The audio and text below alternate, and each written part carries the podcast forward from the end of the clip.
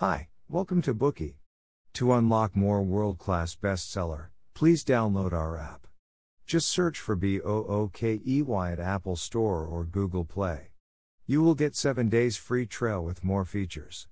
Today we will unlock the book The Emperor of All Maladies. When someone mentioned cancer, presumably nobody asked them to introduce the word.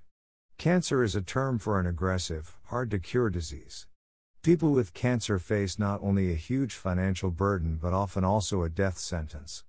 According to data released by the World Health Organization, in 2015, 8.8 million deaths were attributable to cancer globally, and nearly one sixth of all deaths were caused by cancer. In the United States, one in three women and one in two men will develop cancer in their lifetime. What kind of disease is cancer? Can cancer be completely cured? The Emperor of all maladies will help answer these questions. Guiding us through the history of the struggle between humans and cancer, the book reveals the origin of cancer and the development of cancer treatments. At the same time, it paints a colorful picture of humanity, telling us stories of patients, researchers, and activists in their personal battles against cancer. The author of this book, Siddhartha Mukherjee, is an Indian American physician, scientist, writer, cancer specialist, and associate professor of Columbia University Medical Center. He wrote this book to answer a question asked by his patient, who was battling a severe abdominal cancer. Her cancer had relapsed and she had to go through another treatment. At some point, the patient said, Well, I'm willing to go on, but in order to go on, I need to know what it is I'm battling. The author took six years to study the historical events, professional literature, media reports, patient interviews, and a host of other materials to answer her question, and ended up writing this book. Next, we'll deconstruct this book for you in three parts. Part 1 What exactly is cancer? Part 2 Cancer treatment and prevention. Part 3 Two important figures in the history of cancer resistance. Let's start with Part 1 What exactly is cancer? In your experience, does it ever occur to you that cancer has suddenly appeared more frequently or even exploded in recent years? You might be surprised to learn cancer did not appear all of a sudden, and it has a very long history. A description of cancer has been found from as early as 2500 BC in an ancient Egyptian text, bulging tumor of the breast. Touching them is like touching a ball of wrapping. For treatment, the ancient volume states, there is none. Around 500 BC, Atossa, a 36 year old Persian queen, suffered from stage 3 breast cancer. She wrapped her cancerous breast with a cloth to hide it, but eventually, in a fit of foresighted anger, asked her slaves to cut off her breasts with a knife. Besides written records, pathologists have found cancer in ancient corpses preserved for thousands of years, the oldest of which is a case of abdominal cancer from Egypt in 400 AD. In 168 AD, the Greek doctor Claudius Galen inferred the cause of the oncological disease. He believed that cancer was a mass formed by the condensation of black bile. Galen believed that even if surgery was done to remove a tumor, black bile would flow back to the original place, so surgical resection of the tumor was not a permanent cure. After Galen's death, his theory of black bile carcinogenesis influenced the medical world for more than a thousand years. So many doctors believed that it was best not to perform surgery to remove a tumor. To some extent, Galen inadvertently did a good deed for later generations, because his medical conditions were primitive at that time. With rusty scalpels and absence of anesthetics and antibiotics, surgery often endangered the patient's life. As you can see, cancer has been around since time immemorial, but there is also little documentation of cancer, mainly because it is an age related disease. The higher the age of a person, the higher the probability of getting cancer. In ancient times, the average life expectancy of humans was short, and they were also threatened by diseases, such as plague, smallpox, cholera, and tuberculosis, which meant that people often died before they got cancer. And even when they got cancer, it was often accompanied by the onset of various other diseases which obscured the presence of cancer.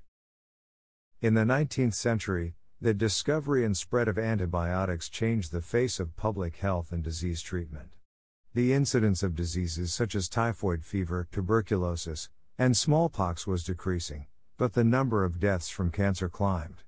In the United States, from 1900 to 1916, the mortality rate of cancer increased by 29.8%, slightly higher than that of tuberculosis. By 1926, cancer had become the second most common cause of death in the United States, after heart disease. People often attribute the cause of cancer to the transition of civilization, and it is believed that the rush and disorder of modern life stimulate pathological changes in the body. But actually, it is the advancement of civilization that prolongs people's lifespan, and thus exposes cancer. With the surge in the incidence of cancer, people began to study the pathogenesis of the disease. In the 1850s, most scientists believed that cancer was the inflammatory response of the immune system to a damaged tissue, which caused cells to proliferate and led to the generation of malignant cells. For example, the death of a patient with leukemia was attributed to an abscess or infection by doctors. It was pathologist David Paul von Hansemann who first saw that chromosomes in cancer cells had abnormal shape, unlike those in normal cells. He then proposed that the real aberration occurred on the structure of the chromosomes inside cancer cells, suggesting that it was the cancer cells themselves that caused the problem but von Hansemann could not prove whether the abnormal shape of the chromosomes were the cause or effect of cancer. Following this, Theodore Boveri carried out an experiment on urchin eggs, and observed cells that had abnormal chromosomes failed to develop. He thus concluded that chromosomes carried crucial information for normal cell development and growth. Then he extended this conclusion to the cause of cancer, proposing a bold theory that chromosomal abnormalities are the cause of the pathological growth of cancer. Around the same time, Peyton Rous of Rockefeller College discovered that cancer in chickens was caused by a virus, later called Rous sarcoma virus. This was seen a contradiction to the theory proposed by Boveri. Viruses are pathogens, foreign invaders, while chromosomes are internal entities of the human body. Surely these two opposing entities could not be the cause of the same disease. As such, at the beginning of the 20th century, scientists' views on the mechanism of cancer still wobbled between viruses and chromosomes. Before all the dispute about the origin of cancer, in the 1860s, Gregor Mendel had published his pea experiment inheritance theory. The theory holds that genetic traits are transmitted by independent information packets, and organisms transmit instructions from a cell to offspring by transferring these information packets. Botanists later called this unit a gene. Then, in 1915, there was a breakthrough in genetic research by embryologist Thomas Hunt Morgan, namely the discovery that chromosomes contain genes. Morgan's student George Beadle, together with a biochemist Edward Tatum, would later discover that genes provide the instructions to synthesize proteins, the workhorse performing the majority of cellular functions. However, although the inner working of a normal cell was better understood by then, scientists still couldn't agree on the origin of cancer.